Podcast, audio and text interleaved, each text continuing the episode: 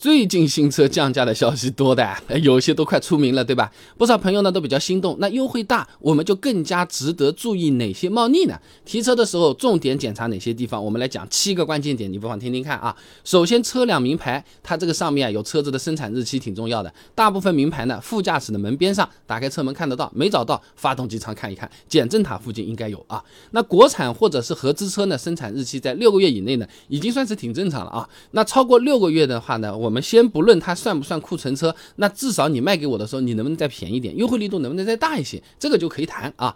那我们公司小伙伴之前提车的时候啊，就是发现了库存了一年了，最后呢要求店里换了全车的油水啊，再送点保养，千万不要等车这么提走了，人家手都挥完了，油都加好了，你交油都完了三四次了，手续都早就弄好了，这个时候回头哎，你当初怎么样？说不清楚了啊。车子开走之前，名牌看一眼。不过分啊，那车子的出厂日期知道了之后呢，其他各种配件也一样可以看生产日期的。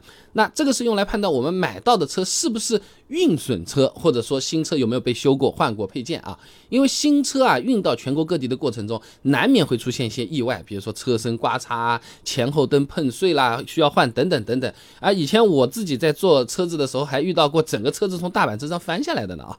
那像是大灯换过了，生产日期它不就不同了吗？打开机盖，直接就能。看到车灯上面的标签的，以这台车子举例啊，大灯呢，二零二三年一月十八号生产的。正常来说呢，大灯生产日期总比车子名牌出厂日期要更早了。那如果说更晚，或者左右大灯日期相差很大，那换过来，对不对？一定要让 4S 店说明情况了。可以的话，换一台车么好了。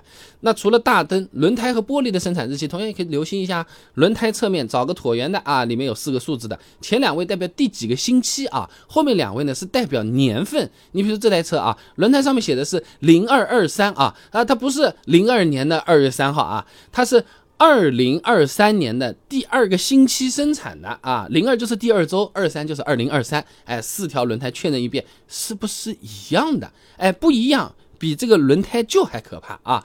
那玻璃呢？一般是角落啊，你是可以找到数字和几个点组成这么一个图案的。大部分车型是用这种标注方式的啊。数字代表年份，小数点代表月份，小数点在数字的前面就用七减去小数点的个数，小数点呢在数字后面就用十三减去小数点的个数，哎，相对烦一点啊。那你现在看的视频，这台车子算一算呢，玻璃呢也是二零二三年一月份生产的啊。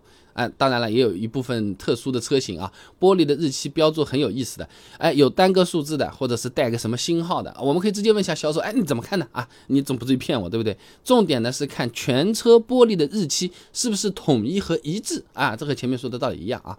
那你现在视频里面看到这台车呢，上面这些配件生产日期啊，都比名牌上的整车出厂日期要早，而且是一致的，所以也没什么问题啊。那最后还有两个点嘞，检查一下漆面和公里数，绕车一圈，啊，重点看看有没有明显的色。差啊，车门棱角处、前后缸底部，我们打开手电筒照一下，看看有没有划痕。这个肉眼不一定看得到嘛，你提车当天也不一定太阳特别好啊。啊，比较推荐手电筒。坐进车内的话呢，看一下仪表盘上面的公里数，一百公里以内啊，都算是挺正常、挺新、挺好的了啊。新车出厂的时候又不是放一颗火箭直接飞到 4S 店的，哎，它要进行测试。同城 4S 店有时候还会调配车辆，哎，直接开过去的也存在嘛。你你大板车上下来回跑也有公里数，对不对？那如果你发现公里数什么都快到一千了，那太不正常了啊！我能不能换代替啊？或者这台我不知道，你把钱退给我啊？那做完前面说过的这些检查都没有问题，那放心的把车开走。哎，这里也恭喜各位朋友喜提新车，优惠多多，美妙生活出入平安啊！那如果你马上就要买车或者正在观望，也可以把这个视频收藏起来，说不定哎你用得到，或者你朋友想要看，对不对？